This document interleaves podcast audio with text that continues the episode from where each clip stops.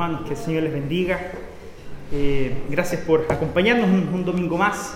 Estamos reunidos para, como ya lo hemos hecho, adorar a nuestro Dios y en este tiempo poder escuchar su palabra, poder eh, prestar atención a aquello que Él tiene para, para nosotros. Y durante todo el mes de enero y el mes de febrero vamos a estar con esta serie que la repetimos cada año, que está fundada en las expresiones tan profundas del libro de los Salmos y cómo a través de este, estos cánticos el Señor transmite también para nosotros sabiduría divina. Y ya los dos domingos primeros de este mes, de este año nuevo también, eh, nos acompañaron dos hermanos nuestros, dos seminaristas que se están preparando eh, para el día de mañana, si el Señor así lo permite, eh, también enfrentar el desafío del el ministerio pastoral. Así que como iglesia tenemos la hermosa bendición de contar entre nosotros a muchos hermanos que han despertado esa vocación en su corazón y esa responsabilidad es grande para esta iglesia porque también nos corresponde apoyarles. Bien, eh, hoy día quise traer para ustedes una reflexión profundamente personal. Eh, tal vez como cada día domingo uno intenta aplicar aquello que enseña, aquello que predica a, su propia vida, pero en particular la preparación de este salmo ha ido madurando con, el tiempo. Tuve harto tiempo, estuve dos semanas sin predicar, así que tuve harto tiempo para madurar este, este sermón y, y quiero, eh, quiero poder predicarlo y que usted también en su corazón sienta que hay en este sermón profundas reflexiones personales. Y en base a esto, quiero que respondamos esta pregunta. ¿Qué estás buscando? ¿Qué estás buscando para tu vida?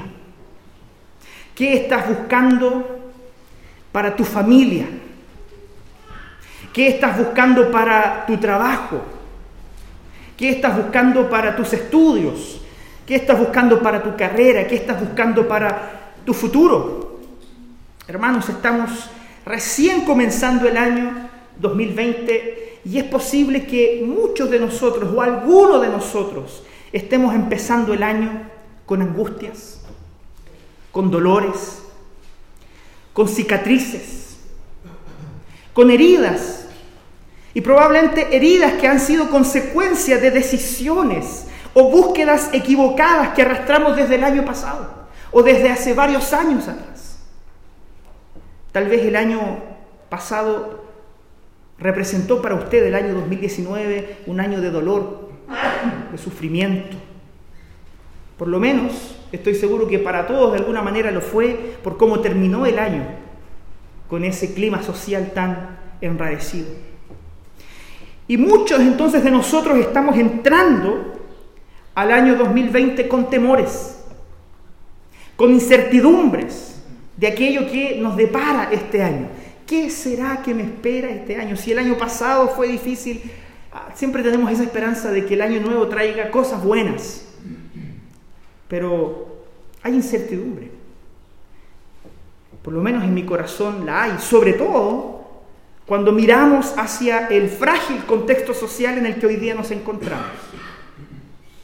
La pregunta entonces que quiero invitarle a responder hoy día es esta. ¿Qué estás buscando? ¿Qué es lo que tu corazón busca durante este año 2020? Y hoy, gracias a la tecnología, tenemos la manera de descubrir qué fue lo que los chilenos hemos buscado durante el año pasado. Y para ello fui a visitar una magnífica herramienta que se llama Google. Esta herramienta de Google es sumamente confiable porque probablemente usted no lo sabía, yo tampoco lo sabía hasta que lo estudié, que Google concentra el 97,22% de las búsquedas hechas en Internet por los chilenos. Es decir, casi la totalidad de los chilenos, más del 97%, cuando quiere buscar algo, lo que hace es buscarlo en Google. Hay un porcentaje que todavía busca en otros lugares. Pero casi la totalidad de los chilenos cuando queremos buscar algo, vamos a la página de Google y escribimos lo que queremos. Así que esta herramienta, que es la más grande de búsqueda en nuestro país y ciertamente en el mundo entero, nos desnuda como sociedad anualmente cuando nos muestra cuáles fueron los 10 tópicos más buscados. Y esta herramienta se llama eh, Google Trends y yo le traje aquí la lista de las 10 cosas que más hemos buscado durante el año 2019. Y la primera que aparece ahí es la Copa América. O sea, ¿qué fue lo que más buscamos como sociedad el año pasado? Resultados de la Copa América. En segundo lugar está Javiera Suárez. Probablemente usted recuerda que eh, era una, e, e, ella era un personaje público, una periodista, entiendo, que sufrió de un cáncer eh, muy largo y su muerte el año pasado fue gran noticia eh, a nivel nacional y sobre todo en el mundo del espectáculo. Lo segundo que más buscamos los chilenos fue quién era Javiera Suárez. Yo te lo estoy inventando. Usted puede meterse a Google Trends y ahí están. Ponga 2019 en Chile. Lo tercero que más buscaron los chilenos fue Bono Marzo. Y, y, puede ser divertido, pero esto nos desnuda como sociedad. ¿Qué estamos buscando? Toque de queda. Ah, para muchos fue una novedad. ¿Qué es esto del toque de queda? Aquí yo, yo tuve que buscarlo, no tenía idea quién era Cameron Boyce. Era un, chico como de 20 años que falleció de, epilepsia. Al parecer eh, era una figura muy, muy famosa entre el mundo de los jóvenes más adolescentes. Y buscaron mucho acerca de él. Ah, el cangre. ¿Sí? Cuando, cuando salió las noticias que Sebastián Leiva había, había eh, muerto en el desierto, todos nos preocupamos, dijimos, el Cevita, ¿dónde está? Hay una coincidencia de nombres ahí, ¿sí? Muchos buscaron Cangri, ¿qué pasó con él? ¿Por qué murió en el desierto? ¿En qué andaba metido? Muchas búsquedas sobre eso. Ah, más fútbol, pero ahora mundial femenino, ¿cierto? casi estamos equiparando, hay igualdad respecto del, fútbol. ¿ah? Está por lo menos dentro de los 10 típicos más, tópicos más buscados, mundial femenino. Thanos. ¿Quién es Thanos? ¿Por qué hablan tanto de Thanos? ¿Sí? A propósito del el estreno de eh, Avengers, la última entrega de esta, de esta saga.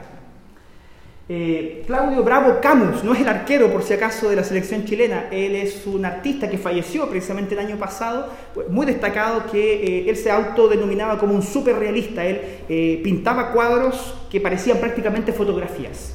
falleció y, su obra fue rescatada y ah, hubo mucho auge respecto de, de, su herencia. Y finalmente tenemos el aniversario del Muro de Berlín. Gracias, Señor, porque algo de cultura buscamos en nuestro país. Pero fíjese, ¿qué buscan los chilenos? Yo, ah, buscamos principalmente mucha entretención, mucho espectáculo, fútbol, ah, eh, personajes de, la sociedad y del espectáculo chileno. Ah, los chilenos están buscando eh, entretención, pero no es menor que también nuestra sociedad está preocupada de lo que acontece socialmente. Eh, hay profundas necesidades. No es menor, hermanos, que en nuestro país la tercera búsqueda sea bono marzo. El, ver si me corresponde recibir alguna ayuda social para ver si alcanzo a terminar de mejor manera el mes. Eso hoy día está pasando en nuestro país. Entonces, principalmente espectáculo, casi, casi todo tiene que ver con eh, personajes de, eh, del espectáculo, películas o eh, entretenciones como, como el fútbol. Eso es, hermanos, lo que están buscando los chilenos. Entonces, eh, ¿cuáles son sus búsquedas?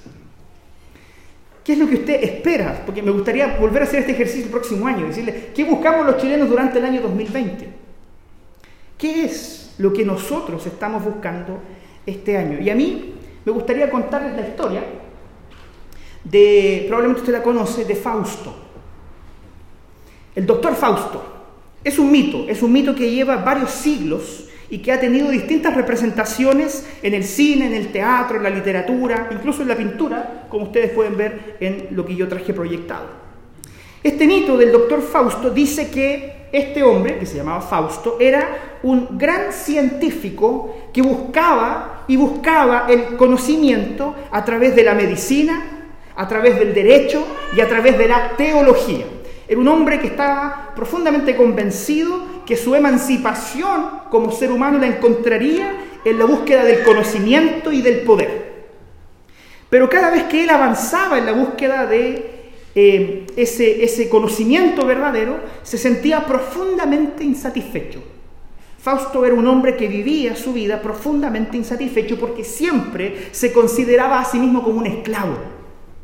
Él era esclavo, por ejemplo, de la cura en su función como médico.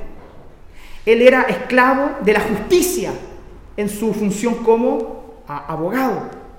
Incluso él decía, me siento esclavo de Dios en la búsqueda de la verdad a través de la teología. Lo que Fausto quería era libertad. Él quería autonomía. Y era un hombre sumamente ambicioso, que siempre se vio restringido por las normas y las leyes que le imponían los otros y la sociedad. Incluso este mito dice que Fausto era tal su desesperación que incluso pensó en quitarse la vida. Era tal su desesperación, su búsqueda, su insatisfacción que incluso pensó en quitarse la vida. Pero en vez de hacer eso, se le ocurrió una mejor idea, invocar al diablo.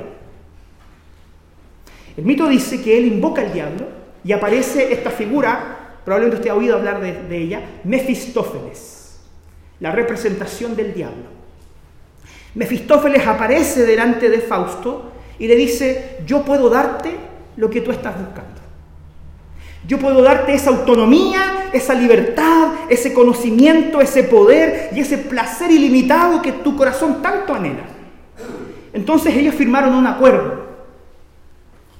Ahí está Mefistófeles, pasándole una pluma encendida, muy caricaturesco ciertamente, para que él firmara este acuerdo. ¿En qué consistía este acuerdo?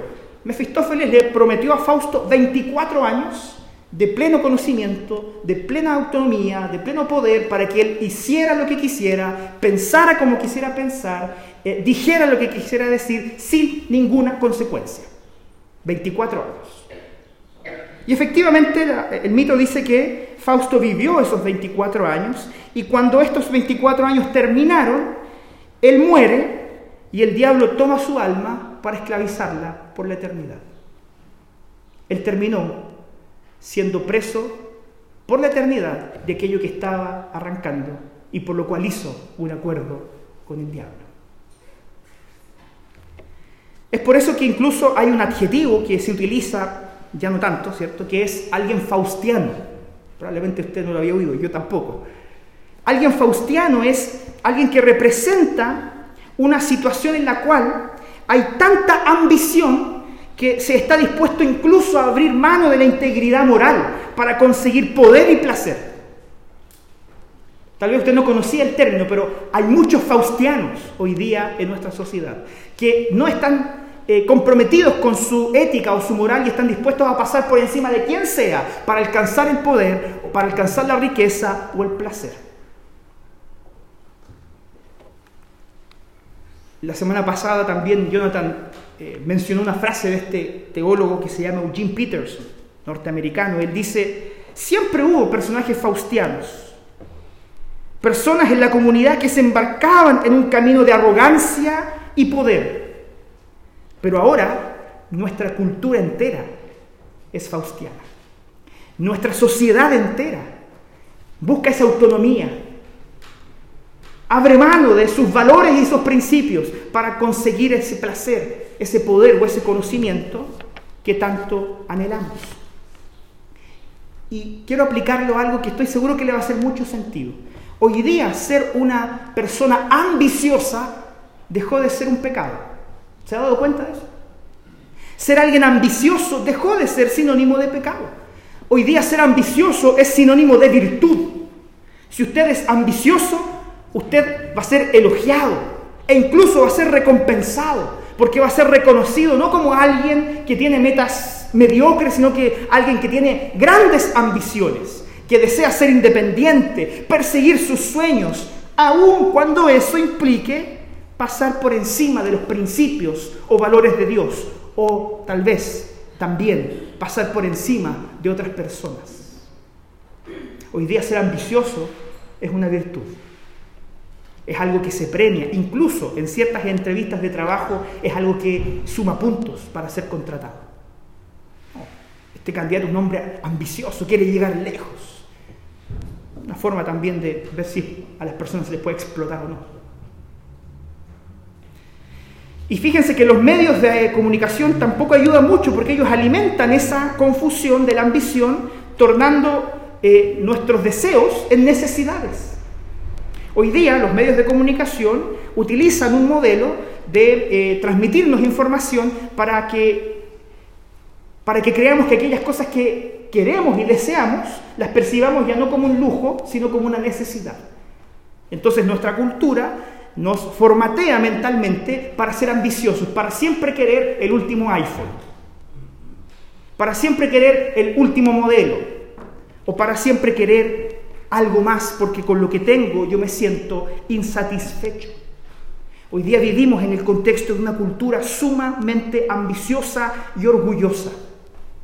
Y fíjense que Soren Kierkegaard, un hombre también adelantado a su época a propósito de que ayer hablábamos de Salvador Dalí, él escribió lo siguiente, el orgullo espiritual es la ilusión de que tenemos la capacidad, sin Dios, para conducir nuestra vida desarrollar nuestro propio sentido de valor personal y descubrir un propósito suficientemente grande para darle sentido a la vida. No necesito de Dios para darle sentido a mi vida porque mis propios deseos, mis propios proyectos, mis propias ambiciones me son suficientes. Hoy más que nunca somos tentados a sucumbir frente al pecado del orgullo espiritual. ¿Qué significa orgullo espiritual? Es que usted tenga objetivos nobles. Pueden ser nobles sus objetivos, pero usted los quiere alcanzar sin Dios. Usted quiere alcanzarlos por medio de sus propios medios, para que usted sea reconocido, usted sea amado y valorado. Dejamos de darle sentido a nuestra vida en Dios. Y hermanos, con esto no estoy diciendo que debemos colocar todas nuestras metas eh, solamente en lo espiritual, sino que es colocar todas nuestras metas delante de Dios para que ellas honren y glorifiquen su nombre. Entonces, ¿qué estás buscando? Tus metas de este año, tus propósitos para este año, ¿van en la dirección de honrar y glorificar a Dios? ¿Pensaste siquiera en eso? ¿O solo buscas hacer de ti alguien más grande? ¿O estás en ese camino faustiano de orgullo, de ambición, de querer que tu nombre esté por encima de todos? Fíjense que estuve en duda de ponerlo, pero me atreví igual. El doctor Fausto tiene una homónima contemporánea eh, que se llama Madonna. Madonna es una destacada cantante showwoman, ¿cierto? Como ella misma se eh, autodenomina, que siempre hace noticia por estar reinventándose. La carrera de Madonna lleva décadas en la cima. Y ella en una entrevista que le hicieron, dijo lo siguiente, y quiero nuevamente ver cómo, llevarlo a ver cómo hoy día nuestra cultura, nuestra sociedad está avanzando en esta dirección Madonna dice, hay días en que estoy segura de que soy alguien. Pero al siguiente día me doy cuenta que si no continúo avanzando, dejo de ser quien soy.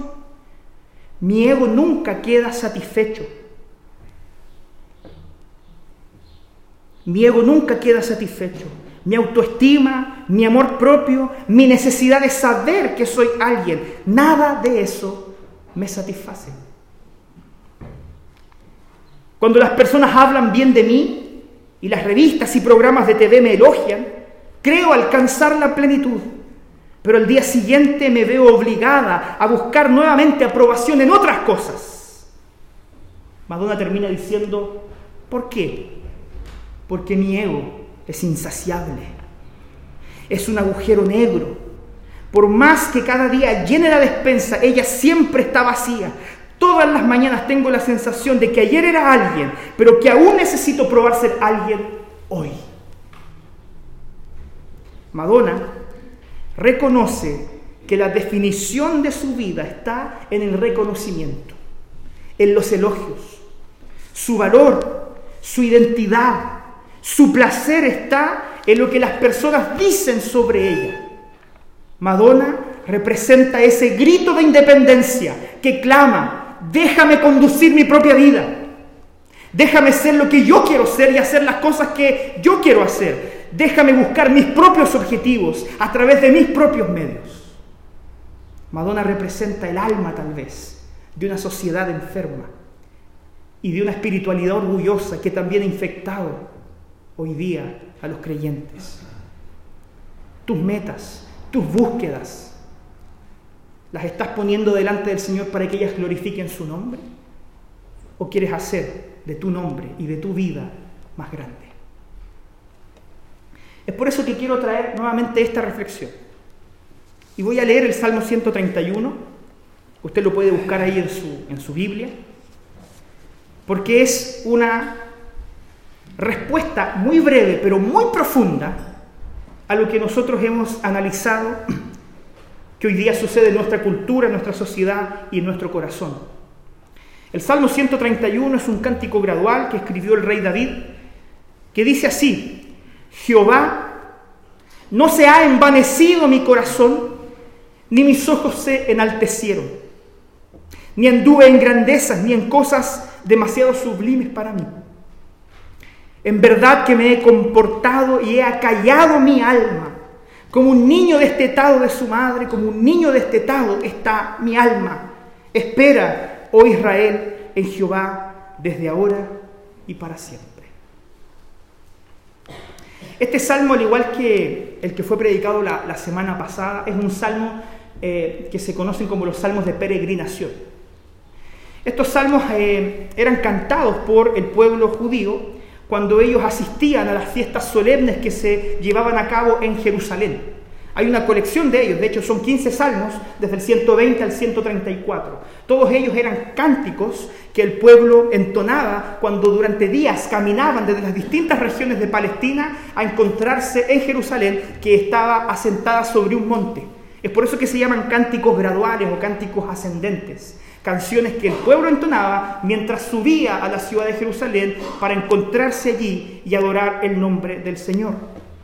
Y el contenido de la mayoría de estos salmos graduales es de expresión de confianza en Dios, una expresión de dependencia de Dios. Son expresiones de que nuestra identidad no está en nosotros mismos, sino que está en Dios. Lo interesante es que el rey David escribió este famoso eh, salmo no cuando él era rey. Él escribió muchos salmos cuando estaba en su periodo de reinado sobre Israel. Pero en realidad este salmo en particular lo escribió antes de llegar a convertirse en rey. Lo escribió en el contexto de la persecución que Saúl había emprendido en su contra. ¿Se acuerdan? ¿Por qué? Porque se había empezado a rumorear, miren, que David era un hombre que tenía grandes ambiciones políticas. Tan grande era su ambición política que la gente decía que apenas él tuviera ocasión, mataría a Saúl para quedarse con su trono. De hecho, eso es lo que Saúl pensaba de David. Y por eso lo perseguía para quitarle la vida. Porque él veía que su trono estaba en riesgo por causa de la ambición del rey David que todavía no era rey, pero que lo iba a llegar a ser. Entonces este rumor empezó a esparcirse de que David era un tipo ambicioso, que él era una persona sedienta de poder, que era alguien arrogante. Y cuando David escucha estas afirmaciones que incluso venían del propio rey Saúl, que se llenó de odio en su contra, David entonces derrama su corazón delante del Señor y escribe este salmo. Señor, mira lo que están diciendo de mí. Dicen que mis ambiciones políticas me están llevando en este camino en el que tú me has puesto. Y David escribe un salmo que afirma que su corazón no es orgulloso. Un salmo en que David se abre delante de aquel que conoce todos los corazones. Y en este salmo yo quiero mostrarle tres cosas que David buscaba. Tres cosas que David buscaba y que están expresadas en estos versos que nosotros acabamos de leer. Y lo primero que nosotros vemos es que David buscaba equilibrio. Y ese es el desafío también para nosotros hoy día. Busque equilibrio. El salmo comienza diciendo, Jehová, no se ha envanecido mi corazón, ni mis ojos se enaltecieron, ni anduve en grandeza, ni en cosas demasiado sublimes para mí. Fíjese que hay cuatro veces en las que el rey David niega. Cuatro expresiones negativas. Lo primero que hace David es negar que su corazón sea orgulloso. Es negar que su corazón sea arrogante.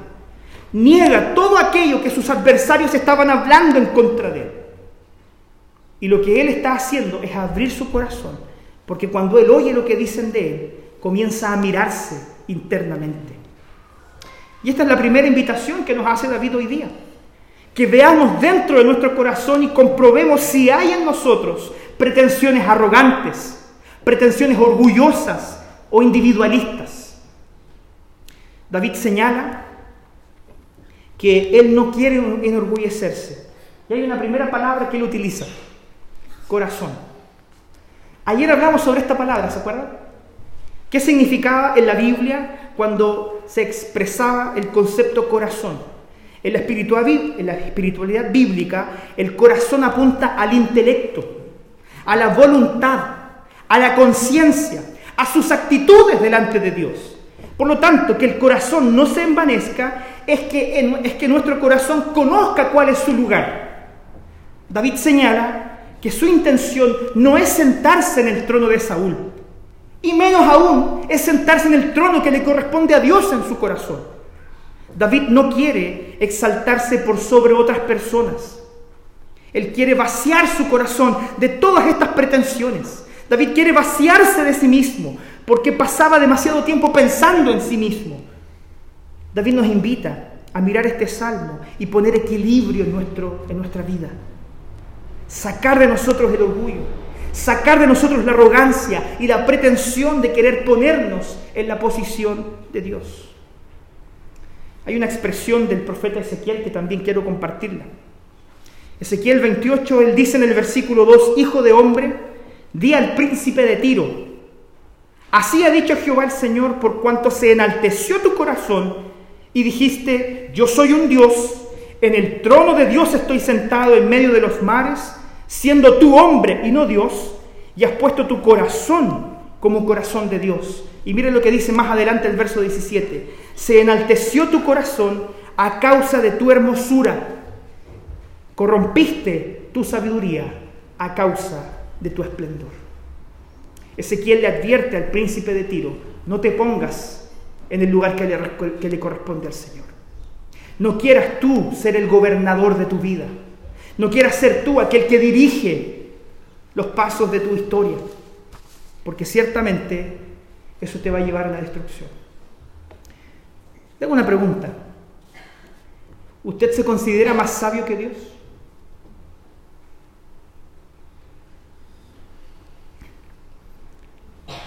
Estoy seguro que todos dijeron que no, ¿cierto? No somos más sabios que Dios. Y la respuesta lógica es, pero pastor, qué pregunta más ridícula. Eh, nadie aquí va a decir, sí, yo soy más sabio que Dios. Nadie lo va a decir. Pero fíjese en esto. Cuando usted y yo rompemos los principios y valores de Dios, lo que le estamos diciendo a Dios es que Él no es tan sabio como nosotros. Le decimos a Dios que nosotros podemos hacer las cosas de mejor manera. Por eso no somos obedientes a su ley. No, Señor, yo, yo sé que tú tienes ciertas normas para mí, pero yo lo voy a hacer de otra manera. Porque en realidad mis planes son mejores que los tuyos. Yo sé que tu voluntad es buena, pero no es tan buena como la mía. Le decimos a Dios que sabemos hacer las cosas. Le decimos a Dios que sabemos gobernar nuestra vida y cuando quebramos sus mandamientos, le decimos al Señor, déjame sentarme en mi propio trono y gobernar mi propia vida. Yo sé cuidar de mí mismo y voy a hacer las cosas a mi manera. Eso tú le dices a Dios, no con tu, tu, boca o con tu mente cuando te preguntan, ¿eres más sabio que Dios? Eso le dices al Señor cuando quiebras sus leyes, cuando quiebras sus mandamientos, cuando hacen las cosas como a ti te placen y no como el Señor las manda. En la práctica, muchas veces sí nos creemos más sabios que Dios, porque creemos que nuestras decisiones son mejores que, las, que los propósitos y los mandamientos que Él tiene para nosotros. C.S. Luis, un destacado autor cristiano, dice, si quieres descubrir cuán orgulloso eres, la manera más fácil es que te hagas la siguiente pregunta. ¿Cuánto me disgusta que los otros me traten como un inferior? ¿Cuánto te disgusta que otros te traten como alguien inferior? O no noten tu presencia cuando llegas a algún lugar. O que interfieren en tus negocios o que incluso te traten con, con descendencia. ¿Cuánto te molesta y te disgusta que las personas te traten así? La respuesta a eso puede darte luces de cuán orgulloso es tu corazón. Para empezar bien el año, hermanos, necesitamos buscar equilibrio. Debemos vaciarnos de nosotros mismos, tirar nuestro orgullo, apartarnos de toda ambición y arrogancia y recordar que no somos dioses Fíjese que los arrogantes suelen ser ansiosos. Piensen esto. Hoy día hay, un gran tema con, ah, la ansiedad, ah, con, las crisis de ansiedad. Es una enfermedad cada vez más eh, recurrente. ¿Y sabe por qué? Porque el arrogante suele ser ansioso. Porque el arrogante lo que busca es tener el control sobre todo y cuando quiere controlarlo todo y se da de frente con la verdad de que no es Dios y que no puede controlarlo todo, entonces eso lo hace sentir profundamente incómodo y genera en su corazón ansiedad. Porque no puedo controlar mi vida, porque hay cosas que no están a mi alcance. Entonces eso angustia mi corazón y vivo con pesar.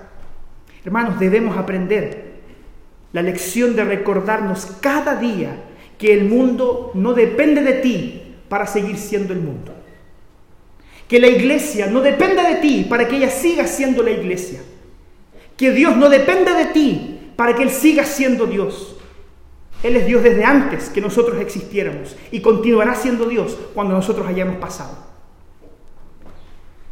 Mi vocación en la historia, con la que debemos aprender a vivir, no es con el deseo de, y disculpen que lo diga de esta manera, el deseo de querer figurar, el deseo de que me reconozcan, de que me aplaudan, de que me pongan un pedestal en alto. El deseo de mi corazón debe ser apuntar hacia Dios y buscar en mi vida glorificar su nombre.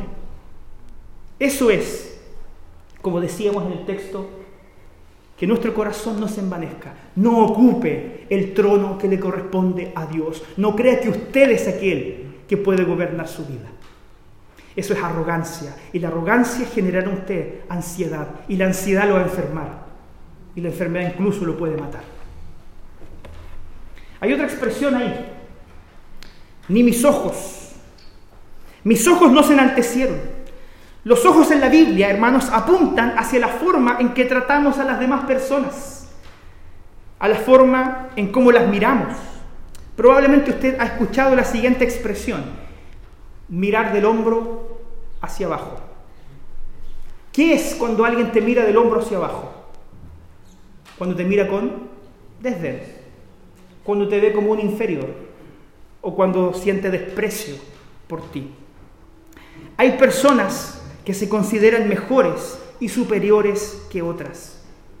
Una persona orgullosa y arrogante trata a las personas que le rodean con desdén. Que sus ojos no se enaltezcan. Nunca, jamás mire a nadie por encima del hombro. Porque usted no es mejor que nadie. Y hay otra palabra que es anduve. Dice David, no anduve en grandezas. ¿Con qué parte del cuerpo usted anda? Con los pies generalmente, a que camine en la posición invertida, que es un poco incómodo. David utiliza otra figura del cuerpo, él utiliza el corazón, utiliza los ojos y ahora utiliza los pies. Y los pies en la Biblia normalmente apunta a nuestra práctica, a nuestro día a día, cómo vivimos, cuáles son nuestros planes, cuáles son nuestras metas. Y cuando David añade que no anduvo en cosas demasiado grandiosas, la expresión grandiosa usualmente se utiliza en otras partes del Antiguo Testamento para referirse única y exclusivamente a los actos libertadores de Dios. Fíjese en esto. Cuando Dios realiza algún gran acto libertador, Él está realizando un acto grandioso. Él está realizando una grandeza, algo sublime, como dice el texto. David con esto recalca que no pretende ser el salvador de su propia vida. No desea ser su propio redentor, porque somos incapaces, hermanos, de resolver nuestro más grande problema, que es cómo el pecado afecta la manera en que nos relacionamos con Dios. El único, el único verdaderamente capaz de resolver el problema que teníamos de relacionarnos con Dios fue Cristo Jesús. Mediante su muerte en la cruz, mediante ese acto grandioso y sublime, Él se convirtió en nuestro redentor. Él se convirtió en el Señor de nuestra vida. Y hoy día a todos nosotros nos dice, deja el orgullo, apártate de la arrogancia, ríndete a, a mis pies, porque yo soy tu redentor. Con esto, hermanos, quiero volver a recordarnos que no somos los salvadores de nuestra propia historia, de que existe un gran Salvador y Él se llama Jesús. En segundo lugar, el texto nos invita a buscar más confianza. Este año 2020 no solamente busque ser más equilibrado en su vida espiritual, busque ser una persona que confíe más en Dios. En verdad que me he comportado y he acallado mi alma, como un niño destetado de su madre, como un niño destetado está mi alma.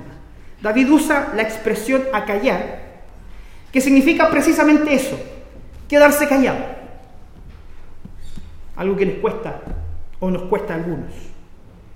Pero fíjese que no solamente es guardar silencio, no significa solamente cerrar la boca, sino que apunta al hecho de cerrar la boca y mantenerla cerrada. Y eso es más difícil.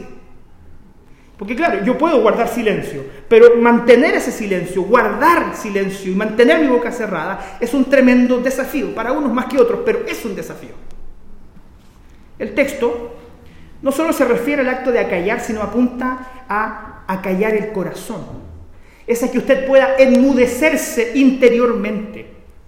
Es sosegarse delante de las situaciones conflictivas o problemáticas es a que usted esté quieto y calmado delante del Señor, aun cuando a su alrededor hay un torbellino. Hermanos, no quiero ser profeta y de los malos, pero no hay que ser adivino para saber que el año 2020 será un año difícil para Chile. No hay que ser profeta para ciertamente comprender que vamos a vivir situaciones complejas. Y por lo tanto el Señor hoy día nos dice, delante de toda esa incertidumbre, delante incluso de los dolores que pueda provocarnos este año, la Biblia dice, concéntrate en quién es Dios. Acalla tu alma, enmudece tu alma y confía en el Señor. Este salmo nos invita no solamente a sacar la arrogancia de nuestro corazón, ahora nos invita a que nos comportamos con humildad delante del Señor. ¿Y sabe lo que es la humildad? estuve pensando sobre esto, porque a veces caemos en la falsa humildad. Ah, estoy hablando por mí. La, falsa humildad muchas veces tiene que ver con hablar mal de uno. Así como, no, en vez de decir cosas buenas de mí, voy a decir cosas malas de mí para que la gente piense que soy humilde. Y sabe que eso tampoco es humildad, porque usted sigue hablando de usted mismo. Sigue usted, sigue usted siendo el centro de todo. Aunque hable mal, usted sigue siendo el tema de conversación. Eso no es verdadera humildad. La verdadera humildad no es hablar mal de uno mismo. La verdadera humildad, hermanos, es quedarse callado. Es guardar silencio. Es dejar que Dios defina quiénes somos. Que Él sea nuestro más grande anhelo que Él sea el primero en todo. Hermanos, en este año que estamos recién comenzando, en medio de nuestras luchas, guarde silencio. Piense para sí mismo en aquel que pone el mundo en movimiento, que conoce el nombre de todas las estrellas, que conoce cuántos cabellos hay en su cabeza, que conoce su historia de comienzo a fin y confíe en que ese Dios soberano, Rey del universo, es aquel que gobierna su historia. No sienta ansiedad, no sienta temor. Aprenda de Jesús. Cuando Él dijo, Llevad mi yugo sobre vosotros y aprended de mí, que soy manso y humilde de corazón, y hallaréis descanso para vuestras almas. Es por eso que David dice que su corazón está destetado. ¿Sabe lo que es eh, eh, destetar a un niño? Un niño se desteta cuando está satisfecho. Un niño se desteta de su madre cuando ya comió lo suficiente. Y este niño confía en que su madre le proveerá constantemente para suplir todas sus necesidades. ¿Su corazón está satisfecho en Dios? ¿O tu ambición te está llevando a buscar más y más y más? ¿Tu corazón está destetado? Mirando al Señor y decir, Señor, gracias porque tú me alimentas y porque no tengo necesidad de nada, porque tú estás conmigo. Y por último, para ir terminando, lo tercero es no solamente buscar equilibrio y buscar más confianza en Dios, busque esperar en Dios. Mire esta, esta última expresión, espera, oh Israel, en Jehová, desde ahora y para siempre. Haga del Señor su esperanza. Haga de Él su más grande búsqueda este año que en su propia herramienta de Google Trends, cuando usted llegue al año 2021 y usted abra su lista de lo que más buscó, que el primer tópico que aparezca ahí sea cómo vivir para la gloria de Dios. Que ese sea el primer tópico en su lista. Que ese sea lo que usted esté buscando durante todo este año. En el texto después de que David se vacía de sí mismo y en lo más íntimo encuentra equilibrio para vivir una vida de confianza en Dios, él dice, voy a esperar en Él. Voy a esperar en Él. Voy a esperar en Él. Sea paciente. Acalle su alma y busque a Dios. Lo dejo con no tres, sino solo dos desafíos para esta semana. El primero es el siguiente. Reflexione, por favor reflexione, cuán orgulloso ha sido. Y piense en las cicatrices que eso le ha traído. Elimine el orgullo y sustitúyalo por una confianza madura en Dios. Y en segundo lugar, para que nuestro corazón se llene de esperanza en medio de este caos, necesitamos mirar a la cruz. En ella Dios está colocando todo el mundo en orden. Ponga en orden su mundo interior. Espere en Dios, confíe en Él y busque sus propósitos para su vida. Que Dios nos bendiga. Vamos a ponernos de pie. Y vamos a terminar orando y pidiendo la bendición de nuestro Señor.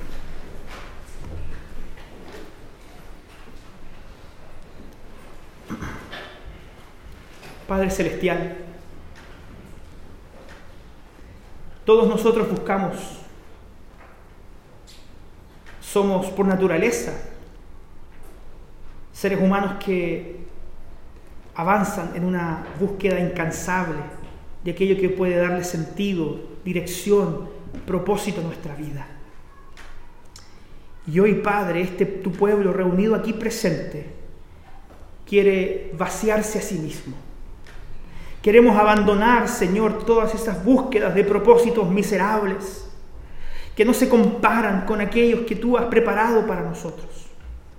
Señor, quiero pedirte desde lo profundo de nuestra alma que apartes de nosotros el orgullo y la arrogancia.